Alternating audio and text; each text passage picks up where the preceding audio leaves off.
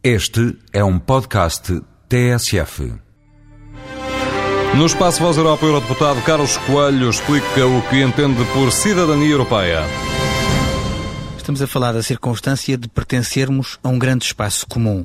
Temos valores comuns, temos direito de circulação e, portanto, além de sermos cidadãos de um país, somos cidadãos desse espaço.